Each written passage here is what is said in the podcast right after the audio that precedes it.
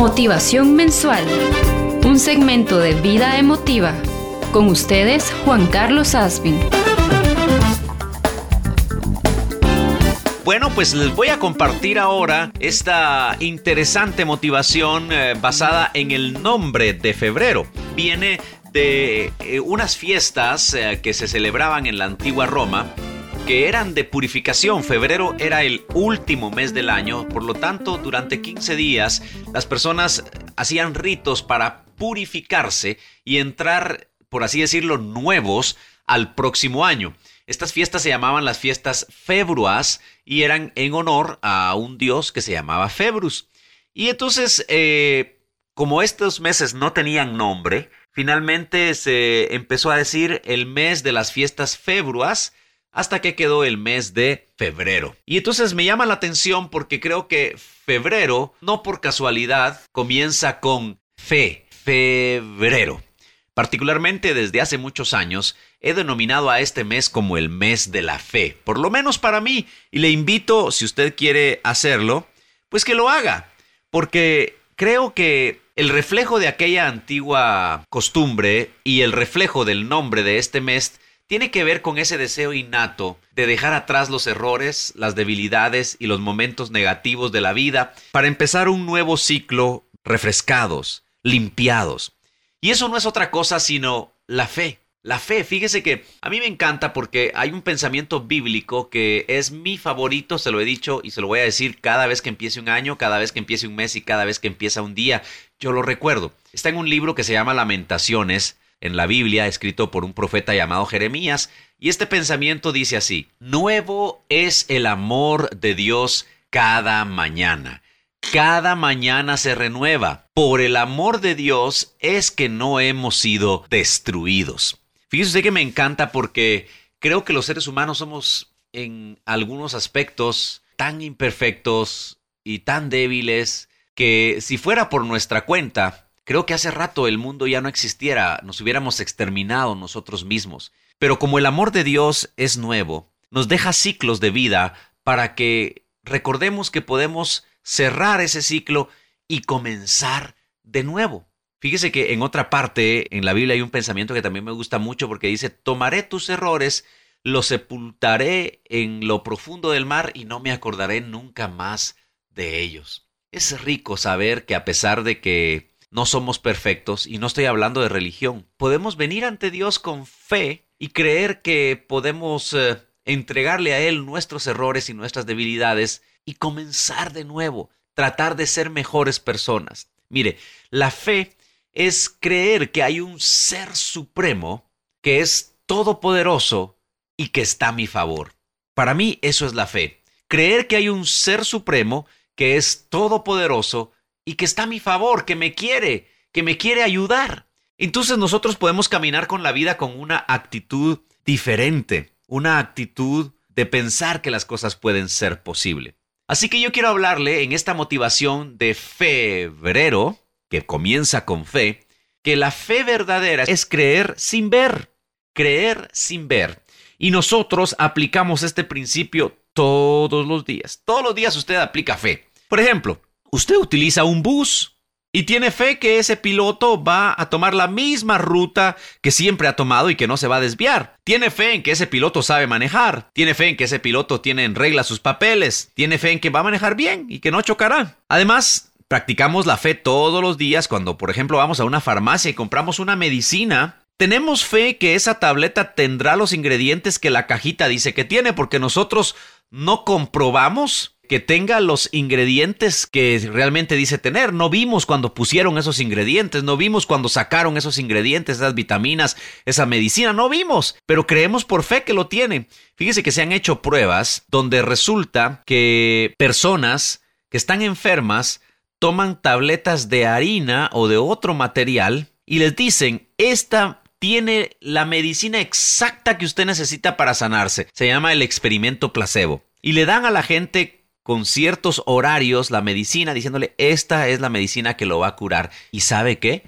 La gente se ha sanado con medicina placebo, solo por creer que está tomando la medicina. Se da cuenta cómo funciona la fe y cómo aplicamos fe, aunque no somos personas religiosas. Yo particularmente no me considero una persona religiosa, no me considero místico, no me considero perfecto y no lucho por serlo tampoco. Soy humano, trato de ser lo mejor que puedo ser, pero entiendo que soy humano y de esa manera quiero que se vea usted también. Y bueno, además, ¿usted practica fe cuando compra comida, por ejemplo? ¿Tiene fe en que esa persona se lavó las manos al preparar su comida? ¿Tiene fe en que esa persona compró ingredientes eh, de buena calidad para prepararle su comida? No lo duda, usted se lo come, confiado. Así que practicamos la fe. La fe no es algo que está lejos de nosotros, es algo que podemos creer solamente que practiquemos el hecho de creer. Y si creemos en otros seres humanos, creemos en un arquitecto que nos diseñó una casa, creemos en un albañil, en un maestro de obra, en un ingeniero que nos construye una casa, creemos en un mecánico que nos repara un carro, creemos en historiadores y tenemos fe que nos están contando la verdad y que las cosas pasaron como ellos eh, dicen. Y, e incluso las compartimos, ¿no? ¿Por qué no vamos a creer en un ser supremo? Mire, basta solo con mirar hacia el universo y verlo perfecto que es el universo y este mundo, y habría que ser absolutamente ilógico para creer que toda esa perfección pasa por casualidad. Organice usted un evento por casualidad y va a ver qué mal le va a ir. Pero cuando usted planifica un evento, el evento sale muy bien, con ciertas eh, características que se escapan, por supuesto, pero en general sale bien. Así es el universo y la vida. Usted puede apreciar cómo funciona el mundo y usted puede entender que hay una mano maestra detrás. Fe es creer sin ver, ni más ni menos. Fe es creer sin ver. Pero quiero decirle que para tener fe necesitamos desmistificar la fe. La fe, déjeme decirle este pensamiento, la fe no es cuestión de religión, sino de certeza. Usted no necesita ir a una iglesia para tener fe. Usted necesita ir a una iglesia para que acreciente esa fe, para ver a otros practicar la fe, pero en esencia no es la iglesia la que garantiza su fe, sino su capacidad de creer. La fe no es algo que brota de una serie de ritos religiosos. Es muy probable que en determinado contexto esos ritos ayuden a desarrollar y alimentar la fe. Sin embargo, no necesariamente tiene que ver con la fe. La fe no es para una iglesia, es para la vida. La fe no es para una persona que practica una religión. La fe es para todo aquel que pueda creer. Sin embargo, ciertamente creer en un ser superior. Como decía el eh, ya fallecido escritor Adrian Rogers, la fe pequeña puesta en Dios es mejor que la gran fe puesta en cualquier otra persona o situación. Así dice de hecho Jesús, si tuvieras fe como un granito de mostaza, o sea, si tuvieras tan solo un poquito de fe y la pusieras en mí, dice Dios, yo podría hacer grandes cosas. Te invito a revisar en Facebook una publicación de una casa que sobrevivió al incendio letal en Chile. Se quemaron kilómetros, kilómetros de casas. Fíjese que una sencilla casa de madera quedó en pie en medio de toda la devastación. Y cuando entrevistan a la dueña de la casa me gusta tanto porque dice, yo tenía fe que Dios iba a guardar mi casa. Estoy seguro que no era la única persona que tenía fe en ese lugar, pero ella sí tenía una fe que fue capaz de desarrollar un milagro increíble, porque encima la casa era muy sencilla y de madera. ¿Cómo la fe puede lograr grandes milagros? Yo le invito a que este mes usted viva con fe. No se trata de practicar ritos religiosos, como le dije. Si usted los quiere hacer, está bien. Yo tampoco critico a quien lo hace. Es la manera que cada quien tiene de estimular su fe. Pero si usted puede creer que Dios es real. De hecho, así dice la Biblia. Es necesario quien se acerque a Dios crea que es real y que es un premiador de los que le buscan. ¡Hala, qué lindo, ¿no? O sea, Dios le gusta premiar a los que lo buscan. Y eso es la fe. Así que usted me dirá, pero mire, ¿por qué necesito fe? Bueno, la mejor manera que tengo de explicar esto es con el principio del psicólogo del siglo XVIII, Alfred Adler, quien fue el creador de la conocida psicología personal. Él acertadamente dijo que el ser humano vive en una inferioridad cósmica. Es decir, hay razón que tengamos tantos miedos de muchas cosas en relación al universo, porque en relación al universo, déjeme decirle esto con mucho respeto, los seres humanos somos como una hormiga en relación a las grandes fuerzas del universo, contra las que poco o nada podemos hacer. Por ejemplo, cosas como huracanes, como esos incendios letales que acaban de suceder en, en Chile, como los terremotos, como que si cayera un meteorito del exterior, no podríamos hacer nada para evitar ser destruidos. Y entonces, dice Alfred Arle, el ser humano vive en una inferioridad cósmica. Bueno, entonces somos hormigas cósmicas. Pero fíjese que aquí aplica un principio que yo le llamo el principio del hermano mayor. ¿Se ha dado cuenta que cuando un niño está en los grados bajos en primaria, primero, segundo, tercero, pero tiene un hermano que está en quinto o sexto, es un niño muy confiado, es un niño busca pleitos, es un niño que sabe que si algo sale mal, su hermano mayor vendrá a defenderlo. Pues fíjese que precisamente eso es lo que necesitamos. Como estamos en inferioridad cósmica, necesitamos un hermano mayor. Y ese hermano mayor es Jesús, es Dios, el mismo Creador Todopoderoso. Eso es fabuloso, ¿no le parece? Saber y entender que tenemos un ser supremo que es todopoderoso y que encima le caigo bien, está a mi favor. Saber eso nos quita esa sensación de inferioridad cósmica. Porque tenemos fe, como dice también un pensamiento en la Biblia, que a los que creen en Dios y lo aman, todas las cosas les ayudan a bien. Cuando usted tiene fe, usted puede creer que las cosas buenas le van a pasar, pero esa misma fe le ayuda a entender que si esas cosas que usted espera no pasan, es porque era lo mejor. Y sabe, es una manera maravillosa de vivir. Yo se la recomiendo. Ahora usted me preguntará, bueno, entiendo, ok, necesito fe para vivir en la vida, pero ¿cómo funciona la fe? ¿Cómo hago para tener fe? Le voy a decir algo. La fe es creer sin ver, pero no solo es creer, también es actuar. Porque le voy a decir, Dios no hará nada que nosotros podamos hacer. Algunos fracasos de fe se dan porque estamos esperando que Dios haga cosas que nosotros deberíamos hacer. Por ejemplo, si usted pide en una oración o la manera que usted se comunique a Dios, le dice Dios, concédeme un trabajo, usted debería salir a buscar ese trabajo. No va a esperar que lo llamen a su casa y usted acostadito y mire, ya está listo su trabajo, venga. Mire, esto es algo muy importante porque aunque le dije que somos como hormigas cósmicas, bien es cierto que no somos cualquier hormiga, ¿eh?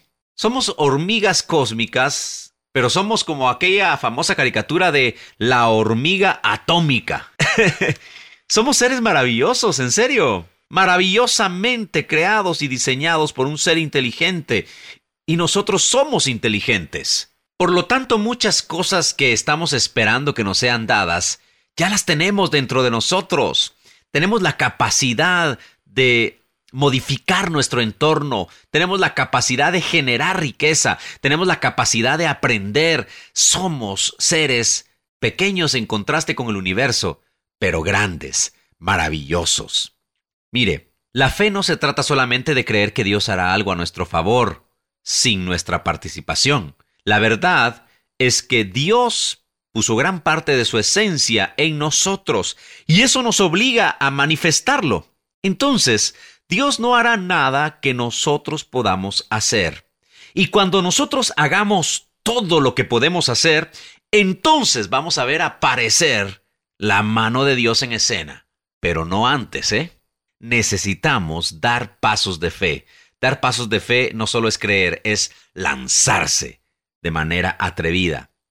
Entonces, usted necesita tener una fe activa. Uno de los apóstoles que caminó con Jesús decía, la fe sin actuar está muerta.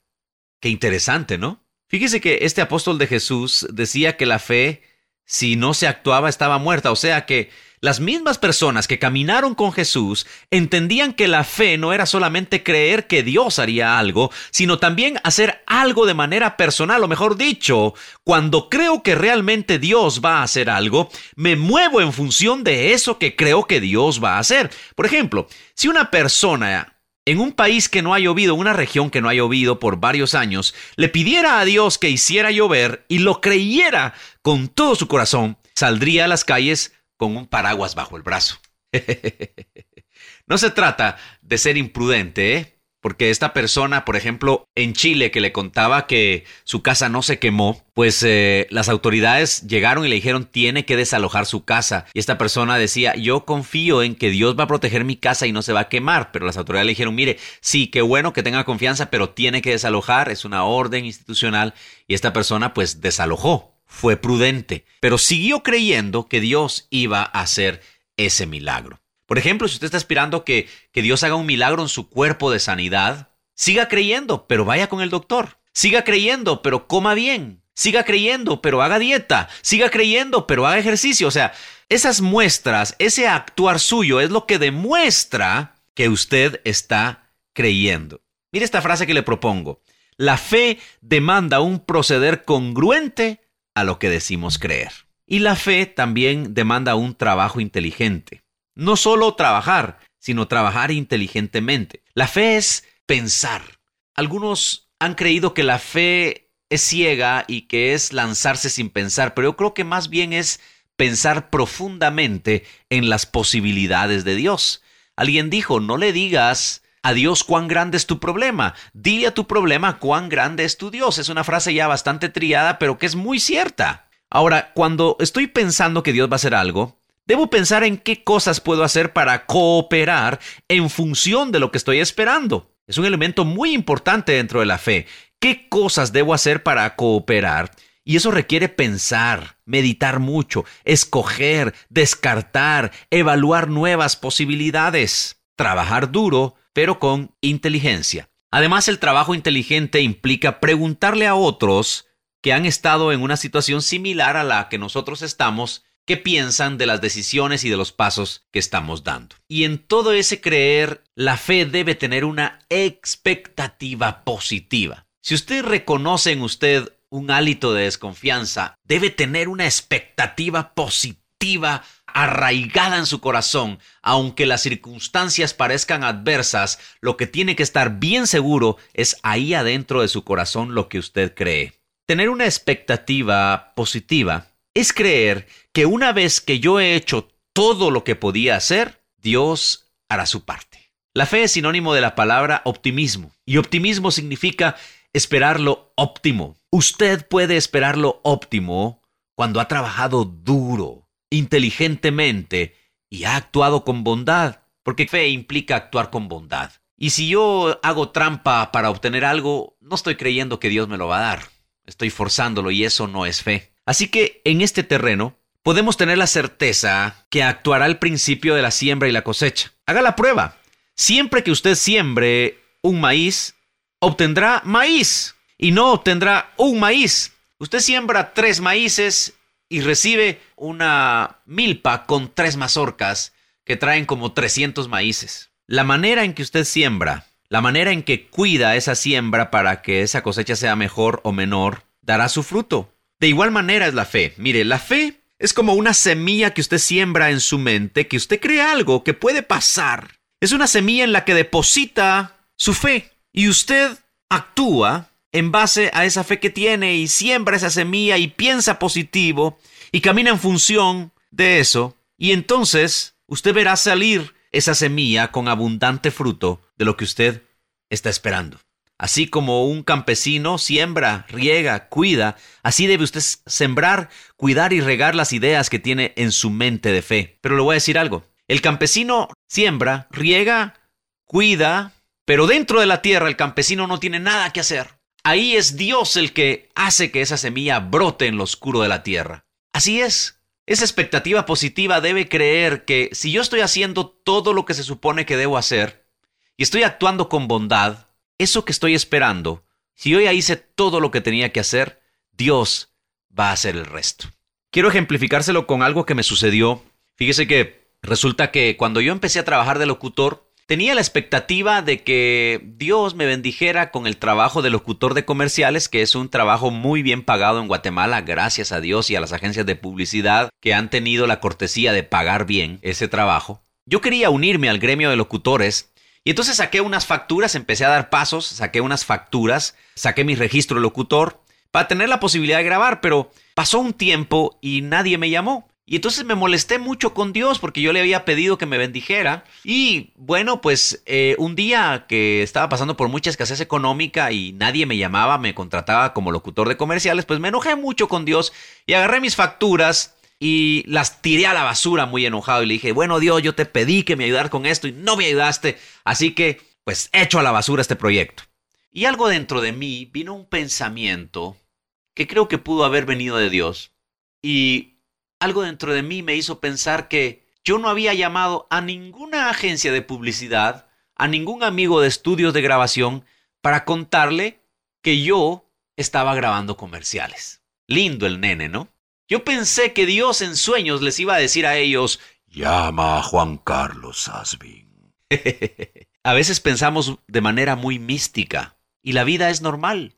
Entonces, acto seguido, ¿sabe qué? Empecé a llamar a los estudios y a mis amigos diciéndoles, estoy a tus órdenes, grabo comerciales, este es mi demo, esto es lo que he hecho. ¿Y sabe qué? El resto es historia. Hoy en día usted me escucha decir cosas como Pizza Grande Hot and como lo hace, es Little Caesars. o me escucha decir cosas como AMP 365, la bebida energizante para cada día. O me escucha decir cosas como prensa libre, libre para elegir. O me escucha decir cosas como Dorival, y tu vida sigue igual. La fe se materializó y es una de las maneras en que Dios me bendice para mi sostenimiento económico. Pero hubo que trabajar y hubo que trabajar inteligentemente y tener, una vez que había hecho todo, una expectativa positiva de que Dios lo iba a hacer. En su caso, Dios también lo puede hacer, se lo puedo asegurar. Así que ánimo, no decaiga. Estamos en febrero. Yo lo bautizo el mes de la fe. Si usted quiere tomarlo, hágalo. Camine con fe camine confiado en que hay un ser superior que es todopoderoso y es su amigo, quiere hacerle bien, quiere ayudarlo, quiere ayudarlo a ser mejor persona, a conocerlo a él y a lograr su propósito en esta tierra. Le deseo lo mejor. ¡Feliz febrero! Soy Juan Carlos Sasvin. Esto fue Motivación Mensual, Vida Emotiva.